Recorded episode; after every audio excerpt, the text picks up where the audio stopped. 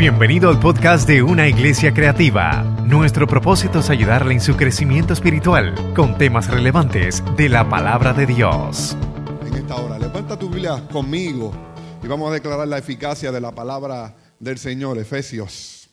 Señor, porque la palabra de Dios es viva y eficaz y más cortante que toda espada de dos filos y penetra hasta partir el alma y el espíritu, las coyunturas y los huesos y discierne los pensamientos y el corazón del hombre. Por esta palabra jamás seremos los mismos. En el nombre poderoso de Jesús. Gracias Señor por tu palabra. Salmo número 90. Antes de continuar, la iglesia del niño, ¿verdad? Sale por aquí. Sale por aquí la iglesia del niño, no sé. Ah, ya se fueron. Muy bien, tremendo. Esta gente está al frente están adelante. Salmo 90. El nursery, no sé si el nursery, hay personal en el nursery también para atender a los niños. Va a haber personal. Sí, el nursery está abierto también. Los, los niños que, los bebos, creo que de un año, ¿verdad? De, recién nacido hasta, hasta dos añitos. También hay personal allí atendiendo en el nursery, tienen aire acondicionado, tienen postcón, tienen papitas, tienen machiquen, tienen... No, no, no, todavía no.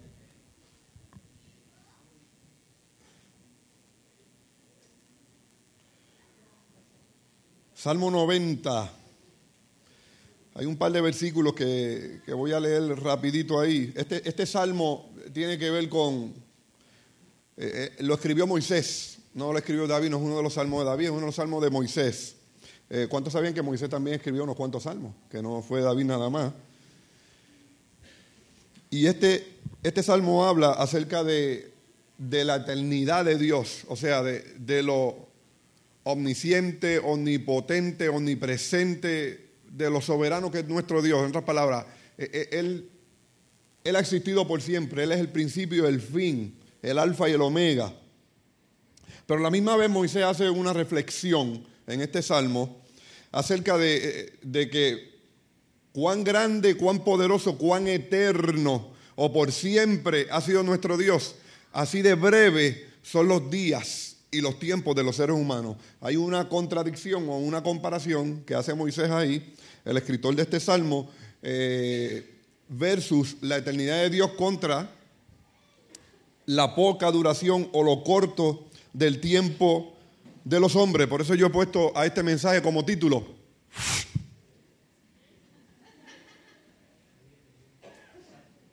Por eso yo le puse este mensaje como título. El tiempo pasa. ¿Cuántos se han dado cuenta que el tiempo pasa? Mire, parece que fue la semana pasada o el mes pasado que María nos, nos golpeó, ¿verdad? Nos azotó. Ya van 10 meses. Mira, tú estás aquí, qué bueno. Dios te bendiga a mí.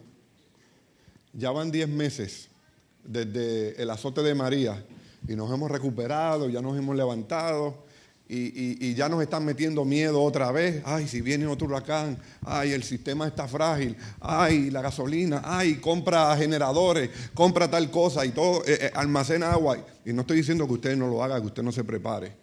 Eh, es importante estar preparado. todas las temporadas de huracanes, pero no podemos vivir la, vida con miedo. No podemos levantarnos todos los días con este terror desde, que desde junio hasta noviembre 30, que termina la temporada de huracanes, vamos a estar nosotros en, un estrés y en una ansiedad de si viene un, huracán otra vez o una tormenta. Yo creo, mire, que si nosotros sobrevivimos a María, nosotros vamos a sobrevivir cualquier cosa, porque, porque mire que eso fue duro, ¿sabe? Eso le metió...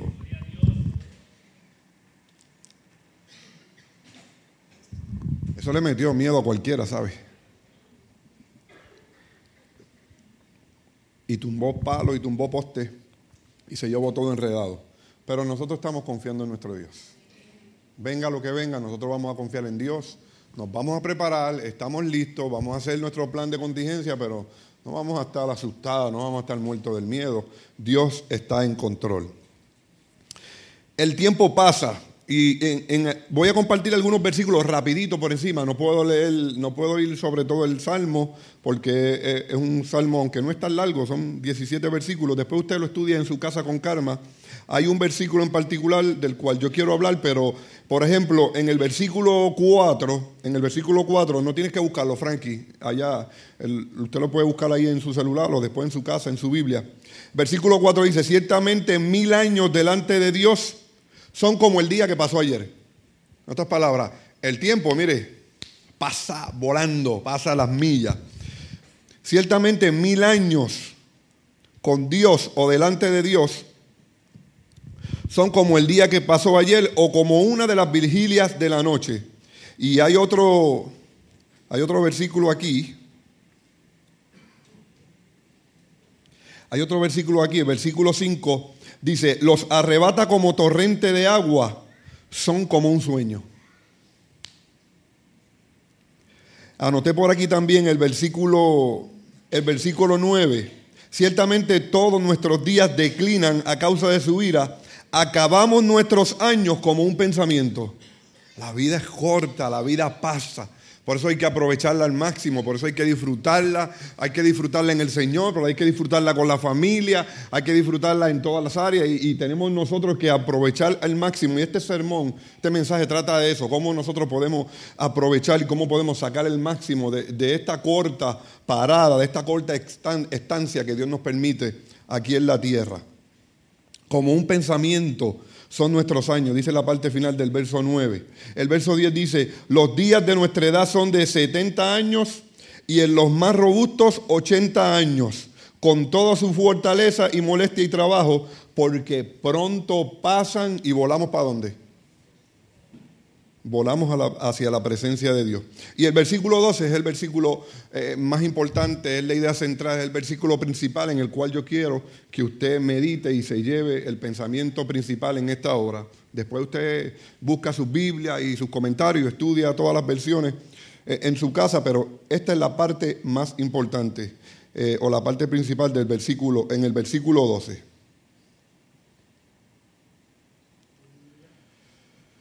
Enséñanos de tal modo a contar nuestros días que traigamos al corazón sabiduría.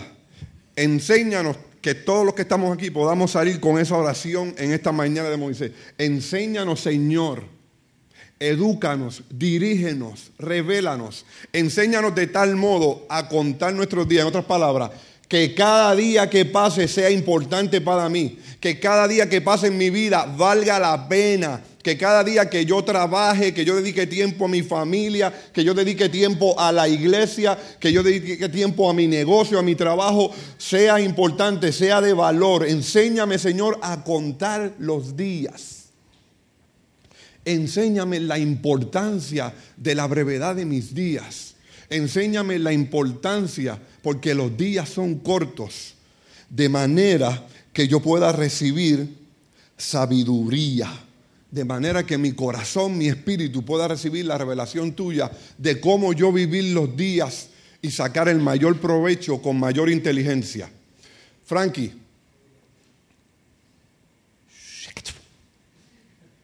Este dedo está poderoso. Reina Valera, enséñanos de tal modo a contar nuestros días que traigamos al corazón sabiduría.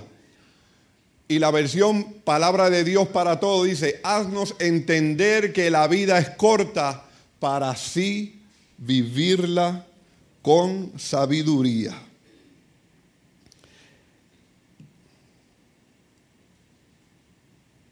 Hay una pregunta o hay un par de preguntas importantes que queremos hacernos en esta mañana. Déjame darle aquí para arriba, que es que no.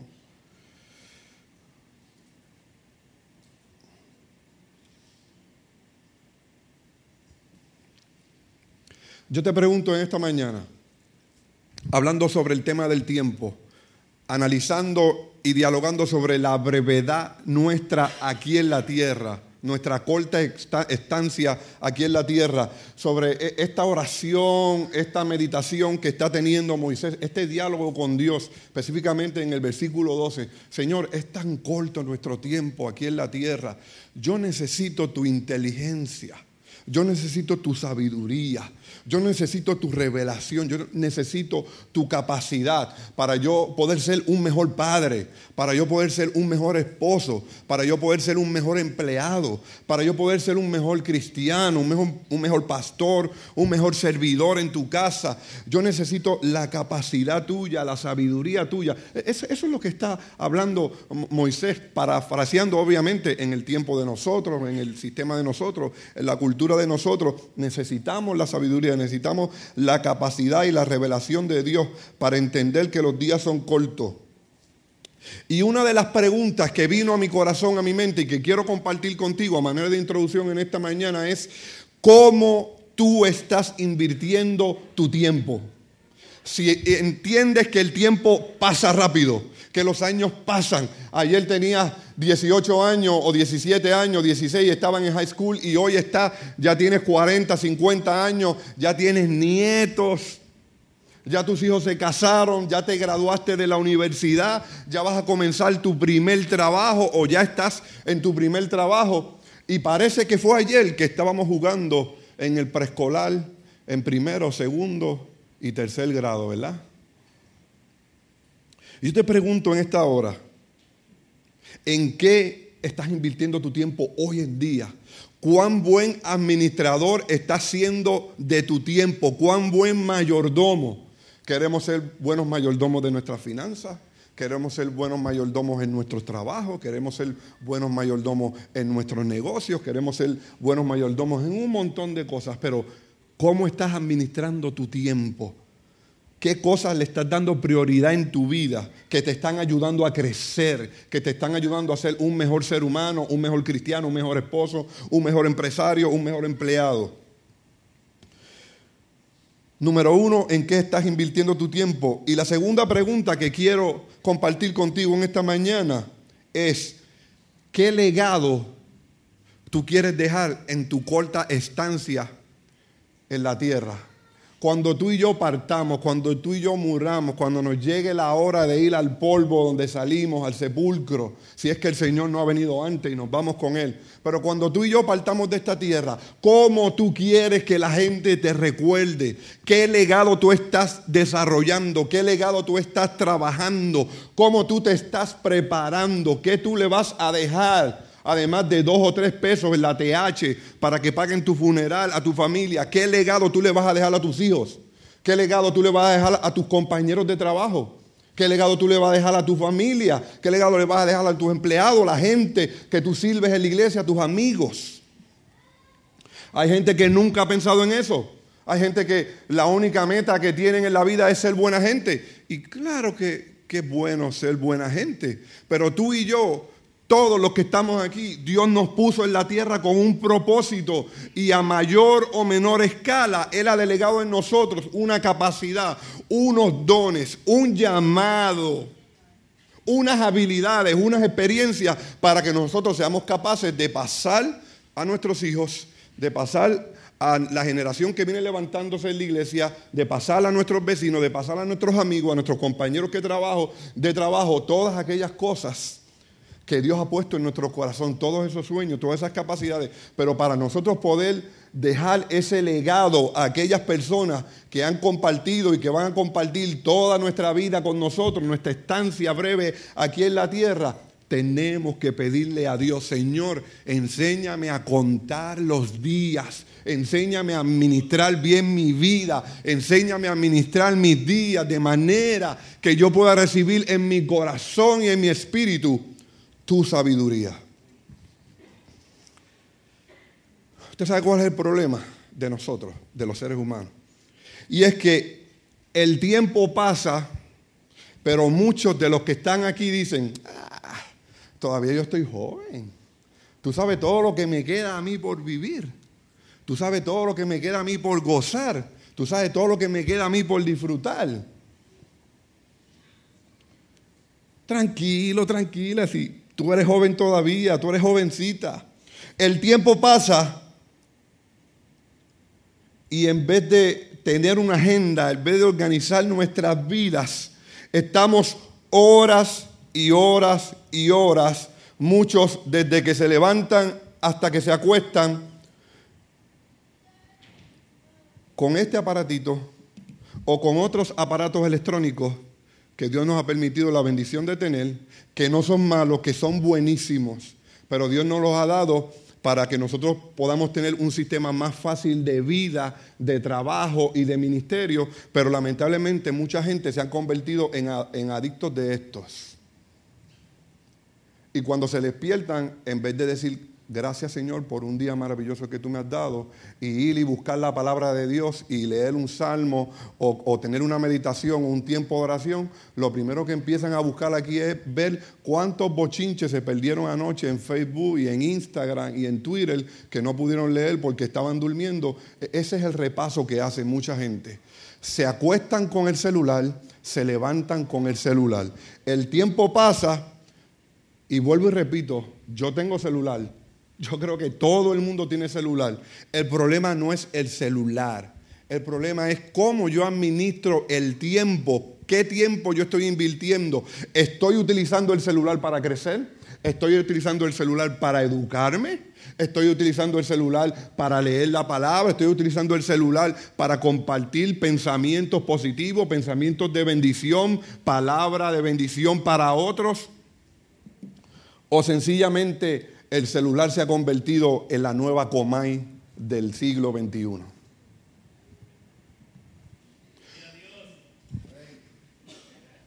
Unos están adictos a los celulares, otros pasan horas y horas todos los días frente a la televisión, en series de Netflix, viendo películas, viendo novelas, perdiendo el tiempo en cuantas cosas. No estoy diciendo que usted no vea televisión. No estoy diciendo que el televisión es el cajón del diablo, como decían antes. ¿Se acuerdan de eso? No, no, no, no. Yo veo televisión, yo veo algunas series con mi esposa. La última serie que vimos fue hace como tres años. No, no, en broma, fue hace unos meses atrás. Pero yo he aprendido, y mi esposa, mi esposa y yo hemos aprendido, y estamos, siempre hemos educado a nuestros hijos y, y le hablamos acerca de eso y, ahorita voy a compartir con ustedes una herramienta, un método, un sistema que, lo va a ayudar a usted a administrar bien su tiempo. Porque no, es pecado eh, eh, estar en el celular. Yo voy al celular, yo pongo un post de vez en cuando, yo le doy like si me da tiempo de ver. Si no lo veo, si no le di like, no es que usted no me agrada, no es que no me cae bien, es que no lo vi. ¿eh? Yo si tengo un break por la mañana, en algún momento, pues por la mañana casi nunca tengo tiempo de entrar a las redes, pero mayormente por la tarde, por las noches, yo voy, yo veo tan, tan, tan, tan, tan, like a todos los que puedo, pero yo no tengo una adicción al celular. Yo puedo estar todo el día completo sin entrar a ninguna de las redes. Todo el día completo sin ningún problema. Trabajando con mi familia. Yo puedo, yo salgo a comer con mi esposa, con mis hijos, y lo primero que hago es echo el celular en la cartera de ella. Yo, yo vine aquí a comer, yo vine aquí a compartir contigo. El PlayStation, eh, eh, eh, mire, cuántas cosas, la televisión, las series, todo, todo eso es bueno. Y, si lo sabes administrar bien, no hay problema con eso, pero hay unas prioridades en tu vida. El tiempo pasa y, estamos ahí de esclavos horas y horas todos los días frente al celular, la televisión o el PlayStation o cuantas cosas más. El tiempo pasa y, no tomamos eh, eh, ese tiempo que dedicamos a estas cosas que, no nos edifican, que no añaden valor a, alguna a nuestra vida. En esta brevedad del tiempo que, que Dios nos ha dado, ¿usted sabe qué está haciendo? Te está robando el tiempo. Cuando tú inviertes tiempo en algo que no te ayuda a crecer, que no te edifique. Cuando hablo crecer, no hablo solamente espiritualmente como cristiano, sino profesionalmente, integralmente en todas las áreas de tu vida. Cuando tú inviertes mucho tiempo, demasiado de mucho tiempo en cosas que no te están ayudando a crecer, ¿tú sabes qué? El tiempo pasa y ese tiempo se lo está robando a esas ideas que Dios ha puesto en tu corazón para ese ministerio que Él quiere darte, a esas ideas que Dios ha puesto en tu corazón para esa empresa o ese negocio que Dios quiere darte, a esas ideas que Dios ha puesto en, tu corazón para que tú puedas ser un mejor empleado, a esas ideas que Dios ha puesto en tu corazón, esas inquietudes para que tú puedas ser un mejor esposo, una, un mejor, una mejor esposa, un mejor padre y poder dedicar más tiempo a tu familia.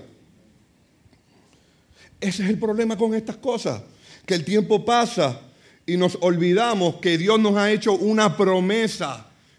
Y esa promesa está en tu corazón, está en tu mente. Pero tú no, no sabes cómo llevarla a cabo, no sabes cómo ponerla en función, ese legado, ese llamado que Dios te ha hecho, porque no estás dedicando tiempo a prepararte y a desarrollarte en eso que Dios te llamó.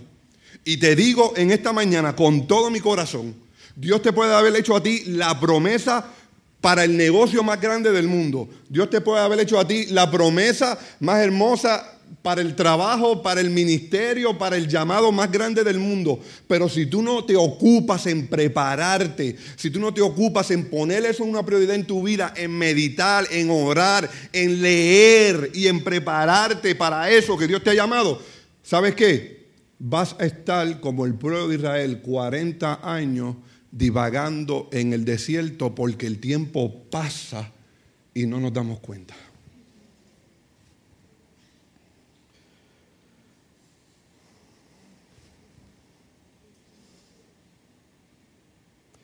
El tiempo pasa y muchos de los que estamos aquí en esta mañana todavía nos preguntamos, ¿cuándo voy a empezar a leer? ¿Cuándo voy a empezar a leer? No solamente la Biblia, ¿cuándo voy a empezar a leer buenos libros que me edifiquen de autoayuda, que me ayuden a crecer, que me ayuden a ser un, mejor cristiano, pero también me ayuden a ser un mejor esposo, un mejor padre, un mejor empresario, un mejor trabajador? ¿Cuándo vas a empezar a leer? El tiempo pasa y todavía tú estás pensando, mañana, el mes que viene, la semana que viene, voy a empezar a leer ese libro que me regalaron. La semana que viene voy a ir a la librería. La semana que viene voy a ordenar aquel libro por Amazon. El tiempo pasa, todavía tú no has desarrollado una disciplina y un hábito de lectura en tu vida. Ya mismo voy a empezar a predicar, no se preocupen. El tiempo pasa y tú dices, mañana, la semana que viene, el mes que viene, le voy a dedicar tiempo a mi familia. Le voy a dedicar tiempo a mi matrimonio. El tiempo pasa y tú dices, en enero voy a meterme otra vez en la dieta y voy a volver a hacer ejercicio y voy a volver a ponerme en forma como Dios quiere que yo esté. El tiempo pasa.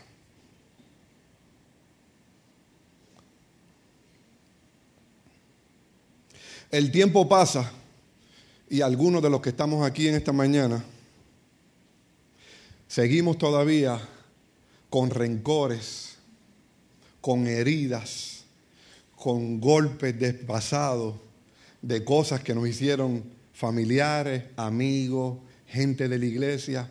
Pasan las semanas, pasan los meses, Pasan los años y llevas 5, 10 años, 3 años, 20 años en la iglesia y todavía sigues enojado, todavía sigues enojada, todavía sigues enchismado o enchismada por lo que aquel te hizo, por lo que tu papá te hizo cuando era chiquito, por lo que aquella te hizo, la tía tuya, la abuela tuya, o cuando estabas en aquella iglesia hace 40 años atrás o hace 5 años atrás, te hirieron, te lastimaron, te ofendieron y todavía el tiempo ha pasado, el tiempo pasa, tú has crecido, te graduaste de la universidad te bautizaste, estás sirviendo en la iglesia, estás en ministerio, estás embollado en cuantas cosas y todavía tú no has podido dejar atrás los golpes, las heridas, el rencor por el daño que te hicieron las personas en el pasado tuyo.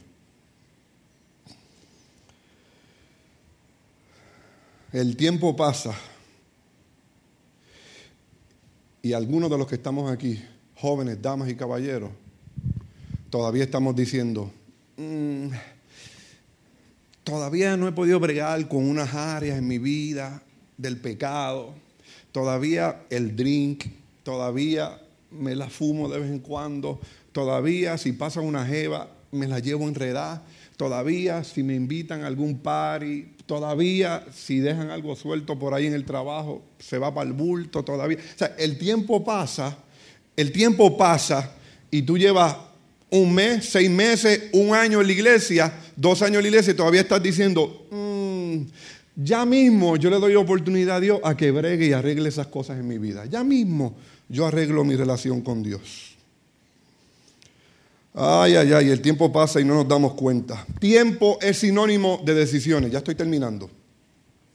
Tiempo es sinónimo de decisiones. Cada vez que tú pienses en la palabra tiempo, cada vez que tú pienses en, recibir sabiduría del tiempo, en pedirle, como Moisés le pedía al Señor, danos Señor, enséñanos a contar nuestros días, enséñanos a entender cuán valioso es esta corta y breve estancia en la tierra para que traigamos sabiduría, tienes que pensar en decisiones. Tiempo es sinónimo o está ligado a decisiones. ¿Por qué? Porque todas las decisiones que tú y yo tomamos afectan nuestro, nuestro tiempo.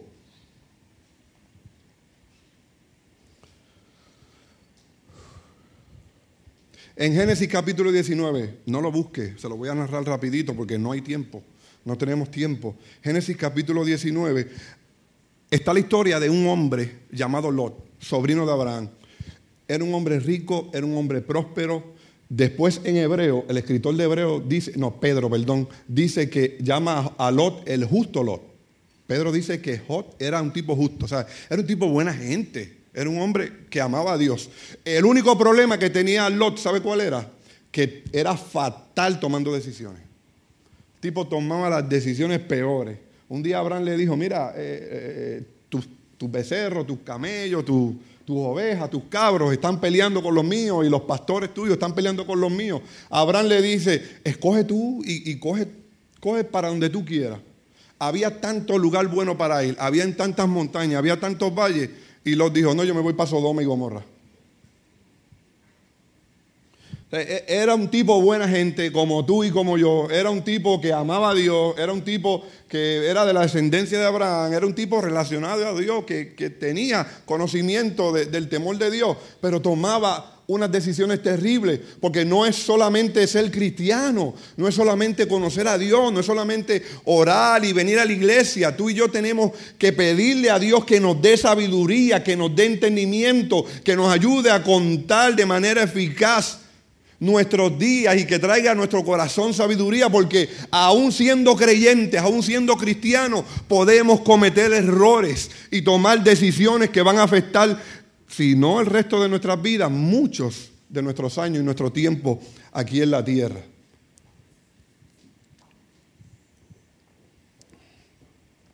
Si no, pregúntele a aquellos que dicen, ay Dios mío, si yo hubiera sabido esto, yo no me hubiera casado con esta o con este. Ay, Dios mío, si yo hubiera sabido esto, yo no compraba el carro este o la boba esta. Ay, Dios mío, si yo no hubiera sabido esto, yo no me meto. Eh.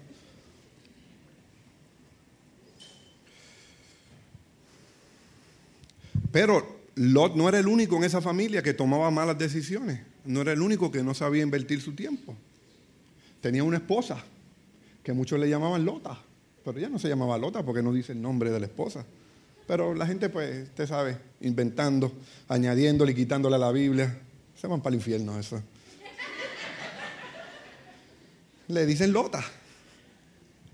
No, broma, no se van para el infierno nada eso. Y entonces un día, eh, rapidito, porque no tenemos tiempo de ir a los versículos, después usted lo lee en su casa, Génesis capítulo 19, un día llegaron los ángeles a Sodoma, la mayoría de ustedes conocen la historia, los Dios nos ha enviado, vamos a destruir esta tierra, vamos a meterle fuego a esto porque el clamor de ellos, el pecado de esta tierra ha subido delante de mi presencia, vámonos, vámonos, vámonos, vámonos, vámonos, vámonos, porque el tiempo pasa, vámonos, vámonos, vámonos, vámonos, vámonos. ¿Y qué pasó? Después usted lo lee en su casa. Lot hizo esto. El tiempo pasa. ¿Y usted sabe qué, tuvieron que hacer los ángeles?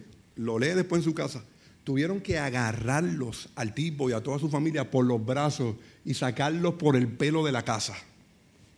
Porque el tiempo estaba pasando, iban a destruir la ciudad y la gente se creían que, se creían que María venía todavía por allá por saliendo de África. Los ángeles tuvieron que agarrarlo por los brazos a él, a toda su familia, vámonos, que es tarde. Cuando lo sacan afuera le dicen, corran a las montañas, no miren para atrás, corran, corran, huyan lo más que puedan, lo más rápido, no miren para atrás. Cuando están en esa carrera que ya empieza a caer el fuego y la azufre del cielo para destruir la Sodoma y Gomorra, después usted puede leer eh, en su casa la historia de esas ciudades, cuando empieza a caer el fuego y la azufre, ¿qué pasó? La esposa de Lot no pudo aguantar la tentación de mirar para atrás todas las riquezas, todas las comodidades, todas las cosas bonitas que tenía en Sodoma y Gomorra. ¿Y qué pasó? Se convirtió en estatua de sal. Freeze. ¿Qué pasa contigo y conmigo cuando Dios dice, corre, camina, avanza, como le estaba diciendo a Lot a su familia. Y a veces Dios nos tiene hasta que jalar por los brazos, como sacó a Lot y a su familia. ¿Qué pasa contigo y conmigo cuando Dios nos dice, corre, avanza el propósito que te he llamado, corre, avanza las cosas buenas, nuevas que tengo para ti, corre y avanza los proyectos de vida que te he dado y tú lo sigues cogiendo suave, con calma, como Lot, perdiendo el tiempo y de momento miras hacia atrás ese, ese episodio, ese evento, ese suceso de la mujer de los de quedar petrificada, de convertirse en estatua de sal, es sinónimo de lo que nos pasa a muchos de nosotros después que Cristo nos ha cambiado, después que Cristo nos ha transformado, después que nos ha dado una nueva vida y nos ha dado ideas nuevas para la familia, ideas nuevas para la iglesia, ideas nuevas para el ministerio, ideas nuevas y revelaciones y promesas nuevas para nuestro corazón.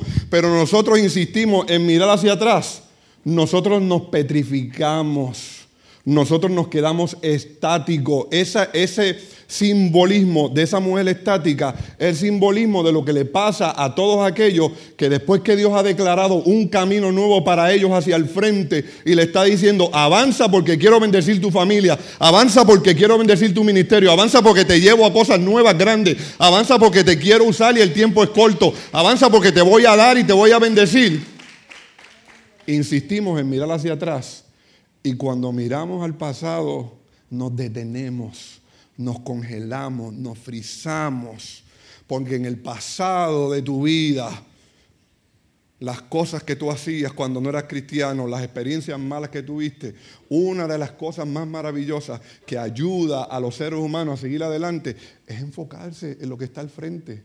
Pablo lo enseñaba. Dios todo el tiempo ha sido un Dios de hacia el frente. Camina, camina. Dios le decía a los grandes hombres de la Biblia, camina hacia adelante en mi promesa, camina hacia adelante en mi llamado, camina hacia adelante en lo que yo he puesto en tu corazón, en tu mente, en esos sueños. No hay nada que buscar atrás.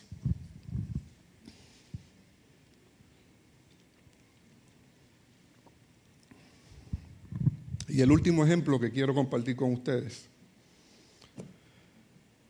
está en Lucas, no vaya también, después lo lee en su casa. Lucas capítulo 10.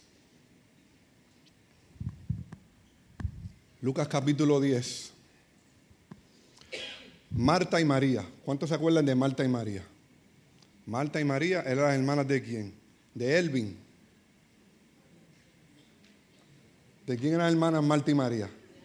De Lázaro. De Lázaro. Vamos a dar una estrellita a cada uno de los que están aquí. Un día Jesús fue a casa de Lázaro a almorzar. Eh, Jesús comía también, le daba hambre. Un día fue a casa de Lázaro a almorzar. Entonces Jesús andaba con un séquito, con una trulla, con una rumba de batucada y un chorro de gente. Una cosa de loco. Eso estaba brutal. Donde quiera que, que Jesús llegaba se formaba la grande.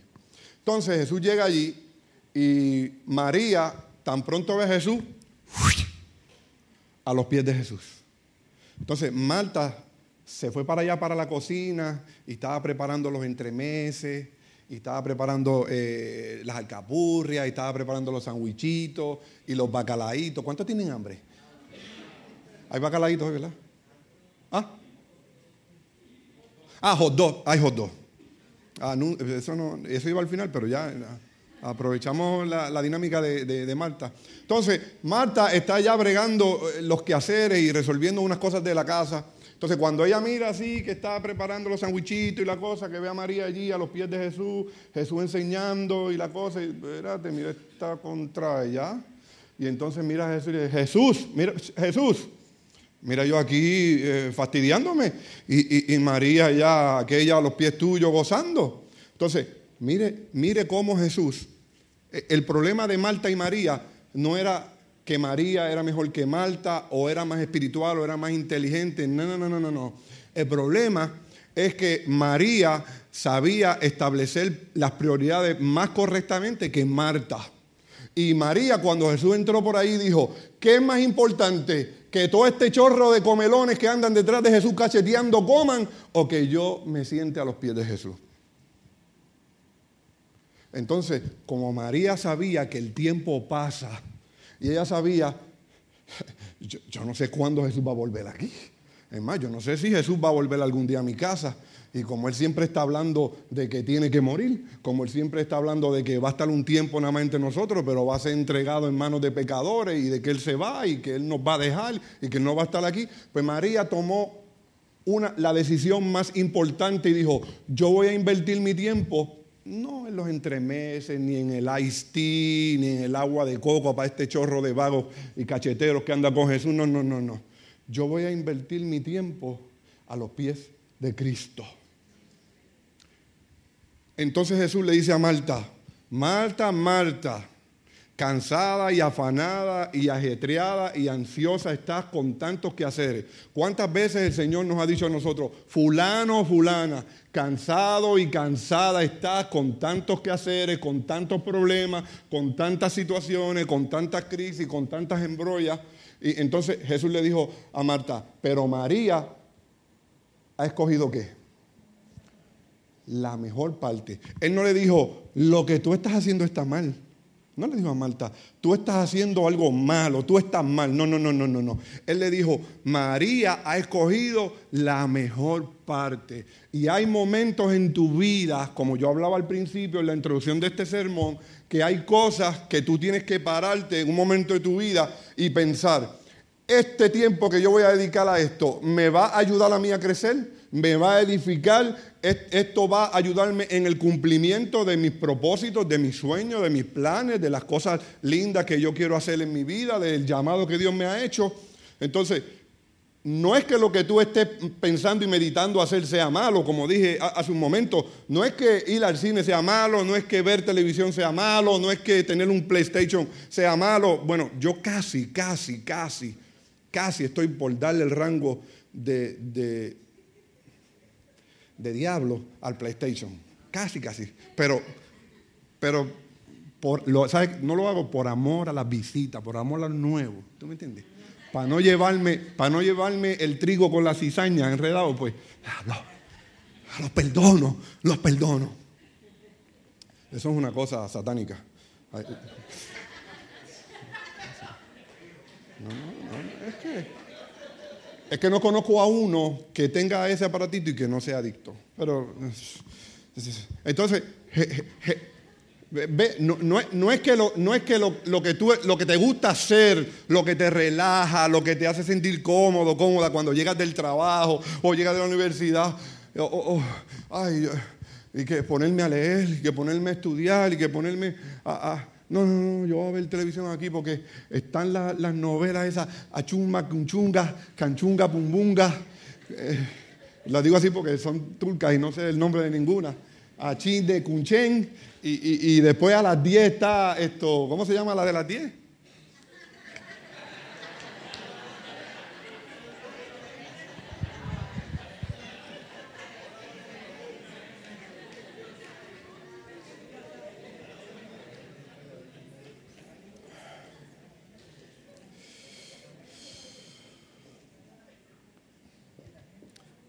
La de las 10 se llama Sin seno, si hay paraíso.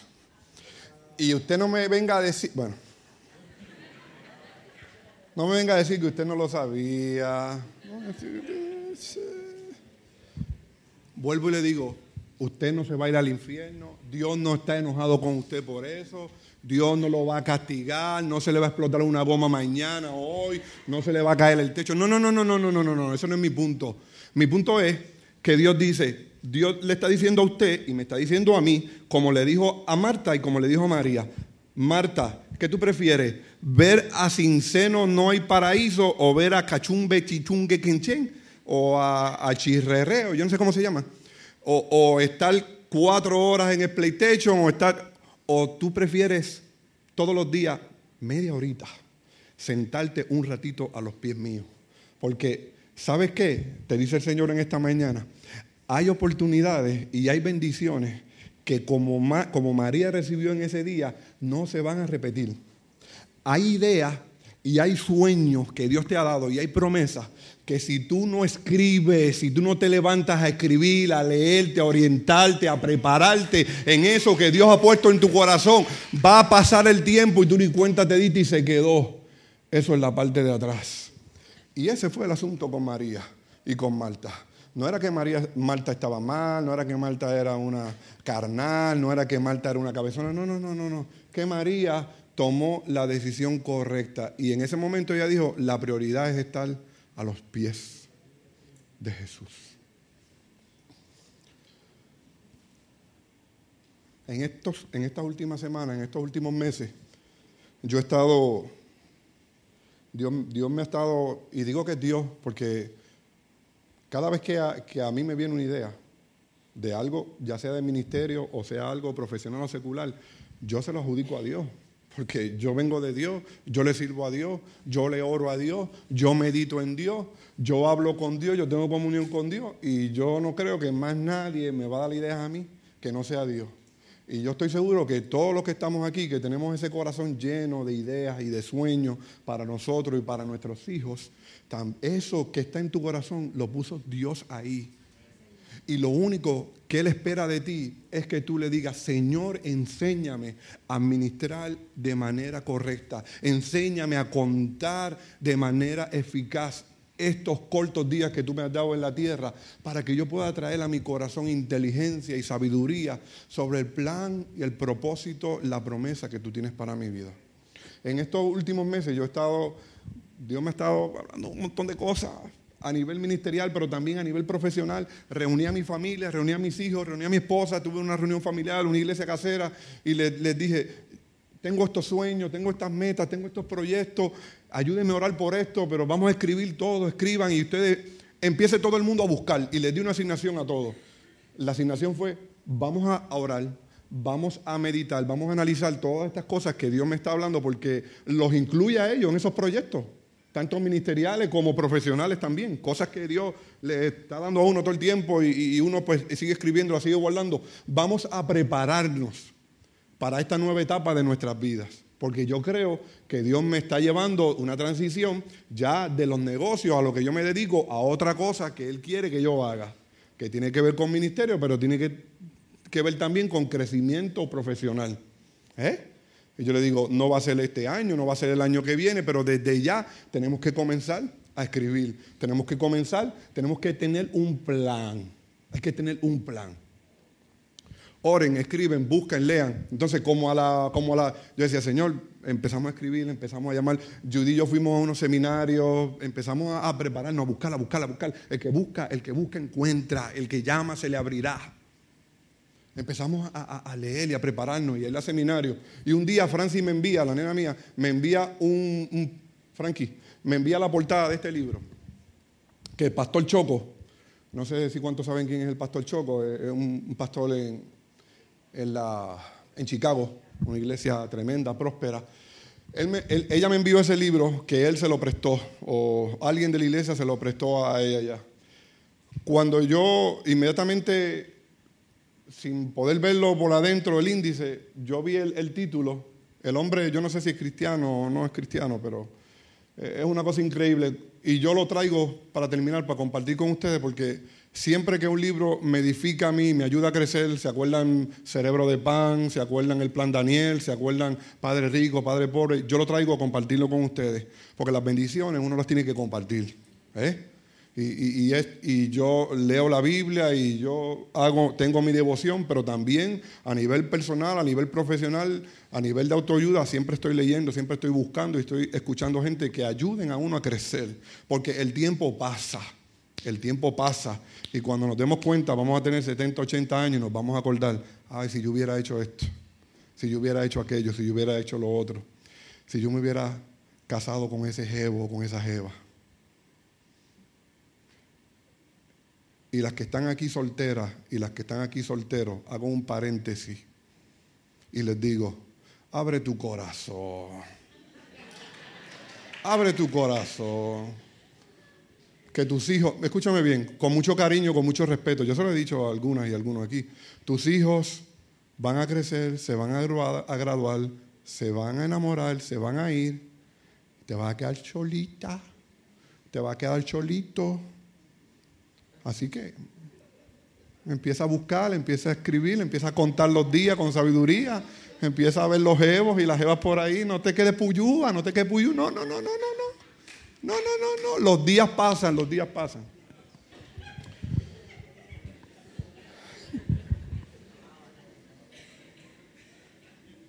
Eso, hermano, y las personas que están aquí, yo he hablado con ellos esos temas, saben que, lo hago con mucho cariño, con mucho respeto y da ganas de reír y todo, pero en mi corazón y mi oración es por ustedes, hombres y mujeres que están aquí, solteras y solteros, que ustedes puedan conseguir a la, a la persona adecuada. Pídanle a Dios, pídanle a Dios que Él tiene. Y si no está aquí, búsquelo en otro lugar. El que busque, encuentra.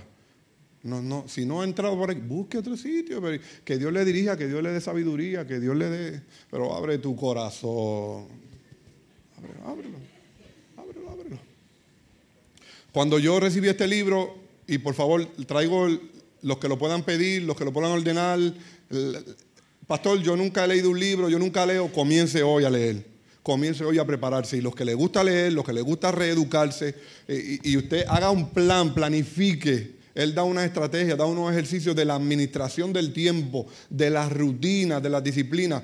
Poderoso, poderoso. Ha sido un libro que ha edificado mi vida. Ha sido un libro que todos nosotros lo estamos leyendo. Todo, cuando digo mi familia, mi esposa, mis hijos, mi nuera, todo el mundo. Y dije, todo el mundo tiene que leer este libro obligado.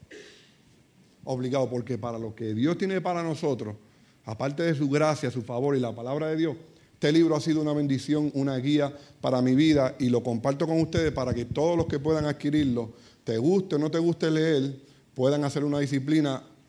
Tú me vas a agradecer cuando tú leas este libro, cómo tu vida y específicamente él hace un énfasis poderoso en la buena administración del tiempo unas rutinas, unos ejercicios, una planificación que te van a ayudar, te van a dar una disciplina, te van a dar una rutina que tú vas a, vas a escribir mucho y vas a notar mucho, pero vas a crecer. Mi corazón, mi deseo en esta mañana es que todos los que estamos aquí, como Moisés, con la ayuda de Dios Todopoderoso, con la ayuda de su Espíritu Santo, todas esas cosas y todos estos recursos, esas herramientas que Dios pone en nuestras manos, podamos utilizarlas para añadir sabiduría a nuestras vidas porque los días son cortos. Señor, te doy gracias en esta hora por cada hermano que está aquí, por cada amigo que está aquí, que nos visita.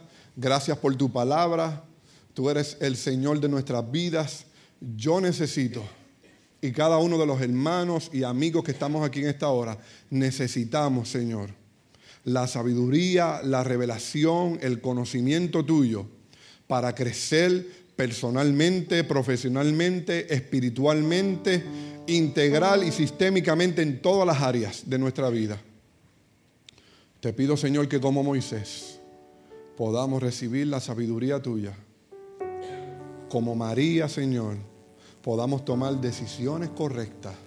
Podamos aprender a poner en prioridad aquellas cosas que añaden valor a nuestras vidas y no te pido que quites las cosas que nos entretienen y que a veces en ellas pasamos el tiempo y nos relajamos. No, no te pido que las quites ni de mi vida ni de la vida de ninguno de ellos, sino ayúdanos, Señor, a administrar y a poner en prioridad lo que realmente es importante. Siempre va a haber tiempo para la diversión, siempre va a haber tiempo para el entretenimiento.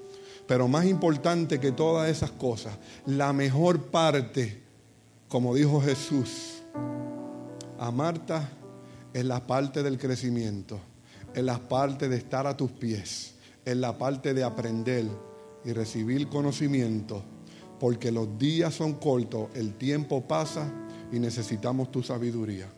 Te pido por mí, Señor, y pido por cada uno de mis hermanos y amigos que nos visitan en esta hora. Y te doy gracias en el nombre poderoso de Jesús. Gracias por escuchar nuestro podcast. Para conectarse con nosotros, siga nuestra página web, unaiglesiacreativa.com o en Facebook, Una Iglesia Creativa, donde hay un lugar para cada miembro de su familia.